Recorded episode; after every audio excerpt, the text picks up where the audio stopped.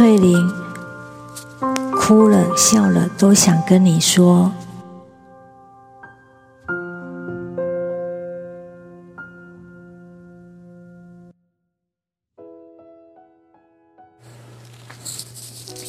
今天的事情有点落落长，让我来说件完整的事给大家听。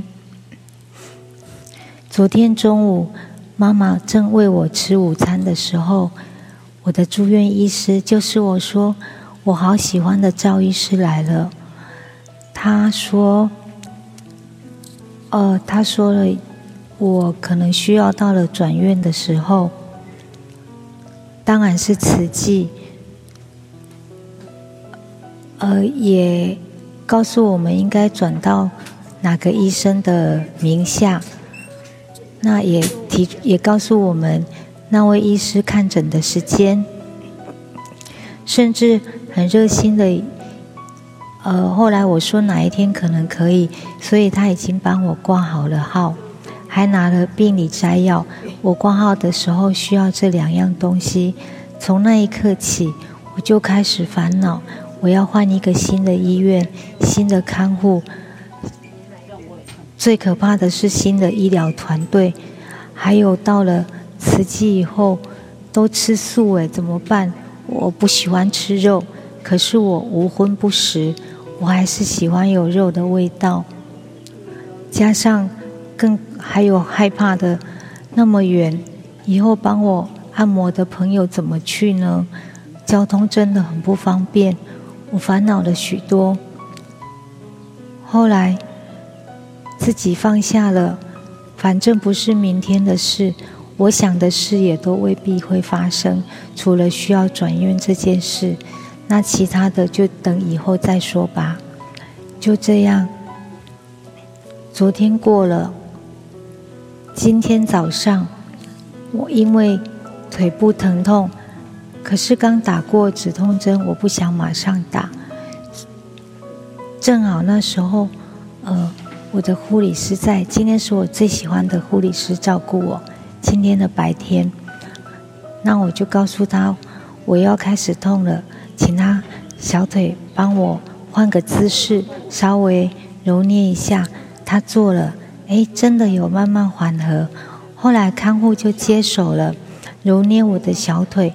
那时候疼痛有慢慢减轻减轻，所以我并没有打加强版的止痛针。到了中午，妈妈带我的午餐来了，看护在喂我吃饭，妈妈就开始帮我按腿。可是此刻。我完全不知道她在帮我按摩。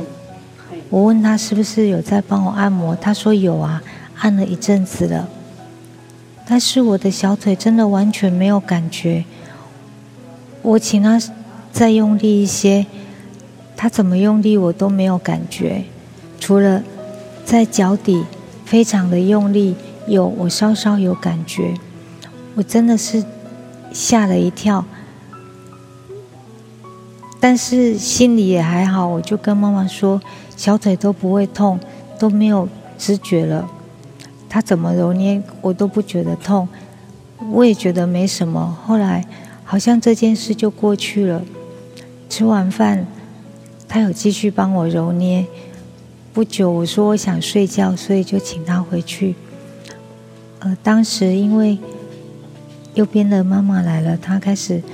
有时候会帮她先生拍背，那这个声音对我是有点干扰，所以我就戴上耳塞，外面什么声音我都听不见。我睡了一个好觉，大概有两个小时。睡觉到底有没有做梦，我也不知道。醒过，呃，我刚把耳塞拿下来不久，护理师来了，我不知道为什么我就突然哭了。我告诉他。我的左小腿都没有知觉，他开始试着揉捏，我一样没有知觉。我告诉他我很害怕，他陪着我害怕。他告诉我说，如果可以，他真的很想要代替我的这种失去感觉的不舒服的感受。我知道那是不可能，我也不想要，也不要这样，因为我的小腿已经没有知觉了。我体会到那种感受了，怎么会忍心让这么爱我、对我这么好的一个护理师、一个朋友承受一样的苦呢？就算是我不认识的人，我也不愿意。我知道这种感受有多不舒服。再一会儿，嗯，我的那位帮我做按摩的精油志工老师也来了，我也在他面前哭了。他们没有对我做什么大不了的安慰，陪我说说话，然后就一个人帮我按摩一只腿。护理师负责有知觉的右腿。精油老师问我：“那我的左腿还愿意让他按摩吗？”我说：“当然愿意。”所以他们就分工合作，在我的两边陪我聊天，帮我按摩。小腿现在还是没有知觉。